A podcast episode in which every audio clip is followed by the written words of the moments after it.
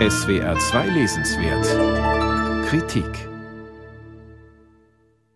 Der Rauch hängt überall. Er steht zwischen den Hochhausschluchten und schlängelt sich durch die Straßen, kriecht unter Türen durch und bahnt sich den Weg durch Fensterritzen. Er beißt sich in die Kleidung und in die Lunge, schlüpft mit ins Bett und wabert sogar in den Träumen. Rauch ist der sichtbare, riechbare, sogar zu schmeckende Ausdruck eines unbegreiflichen Grauens, das die New Yorker und die ganze Welt am 11. September 2001 heimgesucht hat. Alice Avery, damals 28 Jahre alt, erlebt diesen Schrecken hautnah mit. Von ihrem Apartment aus kann sie das World Trade Center sehen und die Rauchsäule, die an die Stelle der beiden Türme tritt. Zunächst ist da staunender Zweifel und panische Angst, um die Menschen, die in den Gebäuden waren und nun vermisst werden, aber auch um all jene Freunde, die aufgrund des Chaos telefonisch nicht zu erreichen sind. Keiner weiß in diesen Stunden und Tagen, was passieren würde, wenn zwei Passagierflugzeuge zielsicher ins Zentrum der westlichen Welt gesteuert werden können und das Selbstverständnis einer ganzen Nation angreifen, warum sollte da nicht alles Unvorstellbare möglich sein? 9-11 ist ein Albtraum, aber keiner, der verschwindet, sobald man die Augen öffnet. Der letzte Rest Unglaube in mir löste sich auf, schreibt Avery. Ich hatte mir nichts ausgedacht. Das hier war keine New Yorker Massenhysterie. Was wir sahen, war real, konnte fotografiert werden, war gerade auf der ganzen Welt zu sehen. Ich schluchzte auf. Alice Avery ist 2001 eine junge Schriftstellerin. Sie notiert tagebuchartig, skizzenhaft, was in den Tagen um den 11. September mit ihr und ihren Freunden geschieht. Es ist kein zeitgeschichtliches Protokoll, keine Analyse, kein Versuch des Verstehens oder der politischen Einordnung. Die Schreiberin ist überfordert, aufgewühlt und teils betäubt, zurückgeworfen auf die unkontrollierbar gewordenen Gefühle, den Gedankentaumel, der wohl jeden erfasst haben mag, der seinerzeit im Zentrum des Geschehens stand.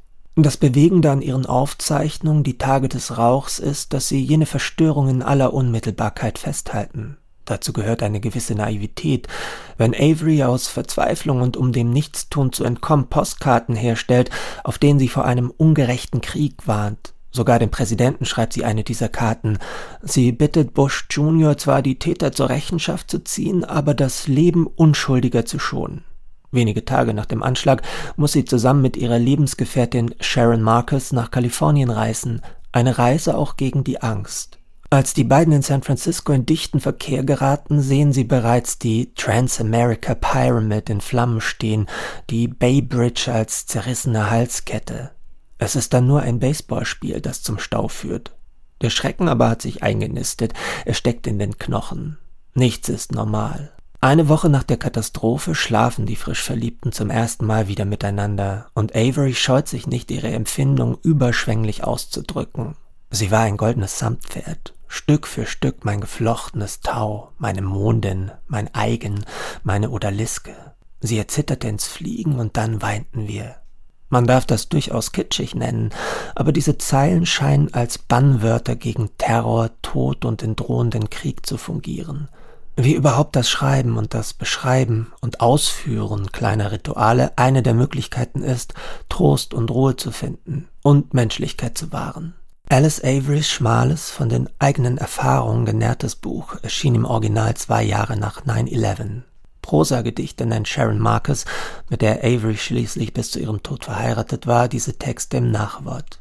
Man könnte auch von einem brüchigen Memoir sprechen. Nun liegen diese Erinnerungssplitter in der Übersetzung von Alex Stern erstmals auf Deutsch vor. Es gelingt ihnen, uns unmittelbar in die Unübersichtlichkeit jener Tage des Rauchs zurückzuführen. Die Konsequenzen dieser geschichtlichen Zäsur sind im Text als böse Ahnungen schon spürbar. Heute, 20 Jahre später, müssen wir, siehe Afghanistan, weiter mit ihnen leben. Alice Averys Die Tage des Rauchs wurde von Alex Stern aus dem Englischen übersetzt und ist im Lilienfeld Verlag erschienen. 152 Seiten kosten 18 Euro.